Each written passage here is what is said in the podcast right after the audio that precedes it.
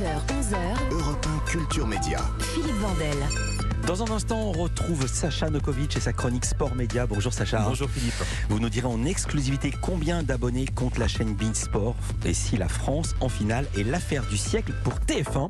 Mais d'abord, c'est l'heure des télescopages de Bruno Donnet. Bonjour Bruno. Bonjour Philippe. Tous les jours, Bruno, vous observez ici la fabrique médiatique, mais le vendredi, vous nous en résumez les temps forts et cette semaine, il vous a semblé que l'ambiance était très largement placée sous le signe de la France qui gagne. Oui, effet collatéral des succès remportés par nos footballeurs tricolores.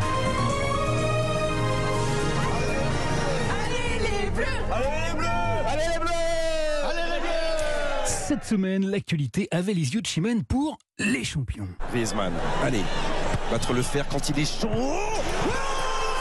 Alors, on les a d'abord vus sur le terrain sportif, hein, bien entendu. C'est bon C'est terminé L'équipe de France est en demi-finale de la Coupe du Monde Les champions du monde sont là Mais les champions étaient présents un peu partout dans la formation et donc aussi sur le terrain médiatique. Car figurez-vous qu'après la victoire contre les Rosbif, les médias ont eu un gros morceau à se mettre sous la dent. Une demi-finale entre la France et le Maroc. Interrogé sur BFM TV, Éric Zemmour en a profité pour renouer avec sa grande passion, les prénoms. S'il y avait euh, 10 joueurs euh, qui s'appelaient François et Jean-Claude dans l'équipe du Maroc, je pense que le roi s'interrogerait.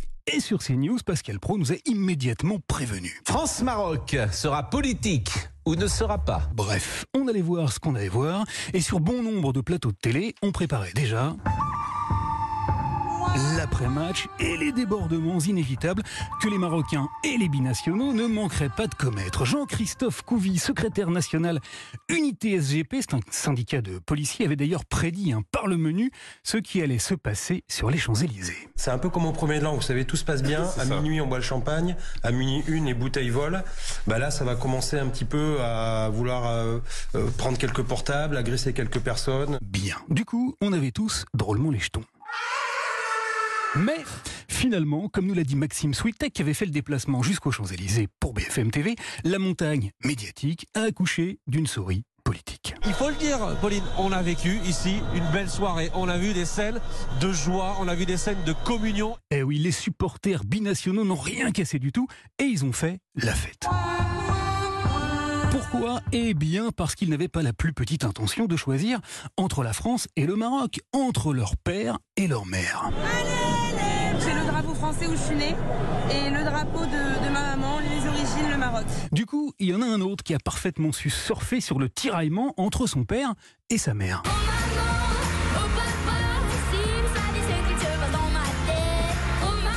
Sandro, le jeune garçon qui représentait la France à l'Eurovision Junior et qui est lui aussi devenu champion cette semaine pour le plus grand bonheur de Stéphane Bern. 71 Oui. Wow, On a gagné.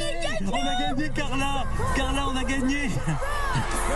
La France remporte la deuxième Eurovision Junior de son histoire après Valentina il y a deux ans, c'est incroyable voilà, calmez-vous. Un bon, sinon, en politique, Philippe, on est champion aussi dans l'art délicat de l'emploi du 49.3. La Première ministre a déclenché pour la neuvième fois hier l'article 49.3 de la Constitution pour faire adopter sans vote une partie du budget de l'État pour 2023. Et champion surtout en matière de vannes dégainées en pleine Assemblée nationale, puisqu'après son neuvième, puis finalement son dixième 49.3, dixième penalty réussi, Elisabeth Borne a tout de même trouvé le moyen de dire ceci aux oppositions. Alors finalement, pourquoi avez-vous si peur du débat? Eh oui, bravo, il fallait oser, effectivement. Enfin, pour terminer, Philippe, il faut encore que je vous signale que le débat sur la réforme des retraites a finalement été repoussé.